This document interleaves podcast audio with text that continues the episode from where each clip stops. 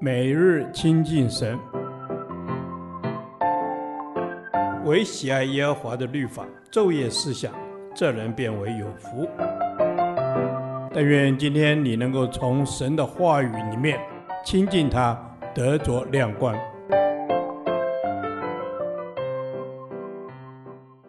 民数记第二十七天，民数记二十五章一至十八节，巴兰的诡计。以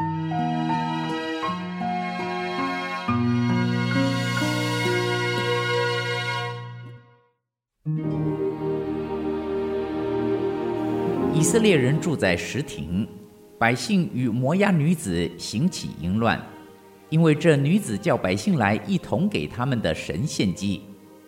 百姓就吃他们的祭物，跪拜他们的神。以色列人与巴力皮尔联合，耶和华的怒气就向以色列人发作。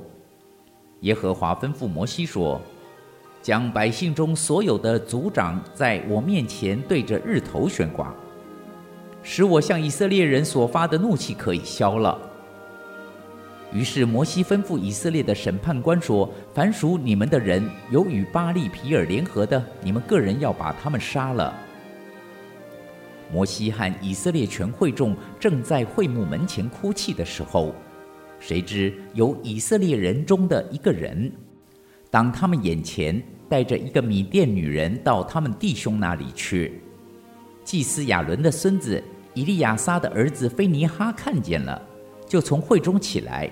手里拿着枪，跟随那以色列人进亭子里去，便将以色列人和那女人由腹中刺透。这样，在以色列人中瘟疫就止息了。那时遭瘟疫死的有二万四千人。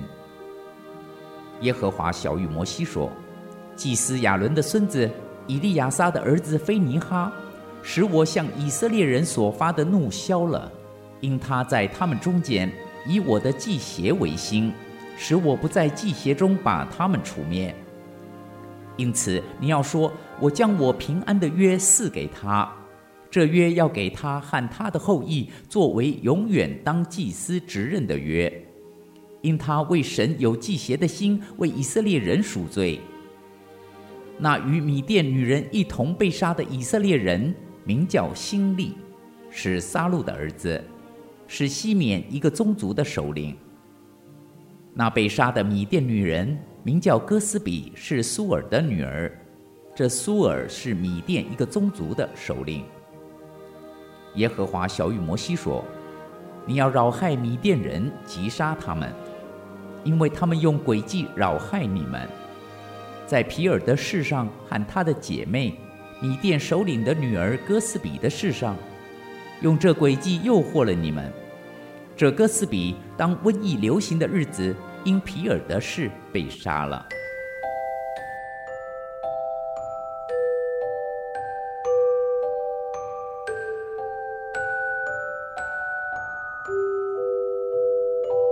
巴兰虽然回到他的本地去，但人心有不甘，后又回来向米甸人献计谋，教导巴勒用情欲攻势。使以色列人陷入罪中，罪使人放松，失去警醒，落在情欲之中，开始有了肉体的淫乱，进而陷入属灵的淫乱。以色列民跪拜假神，与巴力皮尔联合，巴兰的诡计成功了，但虚伪却被揭穿，有敬虔的知识，却没有敬虔的生命。是神借着巴兰的教训提醒众儿女的核心问题：侍奉工作所维持的敬钱外貌，常经不起考验，人可能经不起试探，而在恩典中坠落。特别是名利的诱惑、肉体的情欲、今生的骄傲，都可能成为侍奉上的阻碍。因此，要依靠神，常在神面前求洁净那隐而未显的罪。巴兰最后的结局就是，他们就照耶和华所吩咐摩西的，向米甸人打仗，杀了所有的男丁，在所杀的人中，杀了米甸的五王，就是以卫、以金、苏尔、户尔、利巴，又用刀杀了比尔的儿子巴兰。不论是侍奉主的人，或是一般信徒，都要引以为戒。祭司亚伦的孙子以利亚撒的儿子菲尼哈，用枪将犯淫乱的以色列人辛利和米甸的女子哥斯比刺杀，就此止息了瘟疫，消除了耶和华的愤怒。神以菲尼哈为神怀抱祭邪的心，而为以色列人赎罪。他使菲尼哈得平安的约，也使他和他的后裔永远担任祭司的职任。赞美主！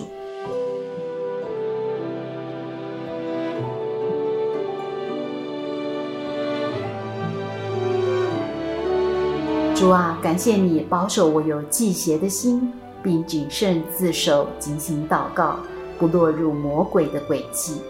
求你赐我坚固的信心，抵挡他。荣耀你名，阿门。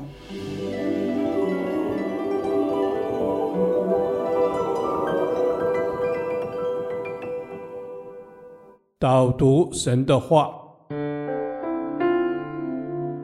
彼得前书五章八至九节，务要谨守警醒，因为你们的仇敌魔鬼如同吼叫的狮子，遍地游行，寻找可吞吃的人。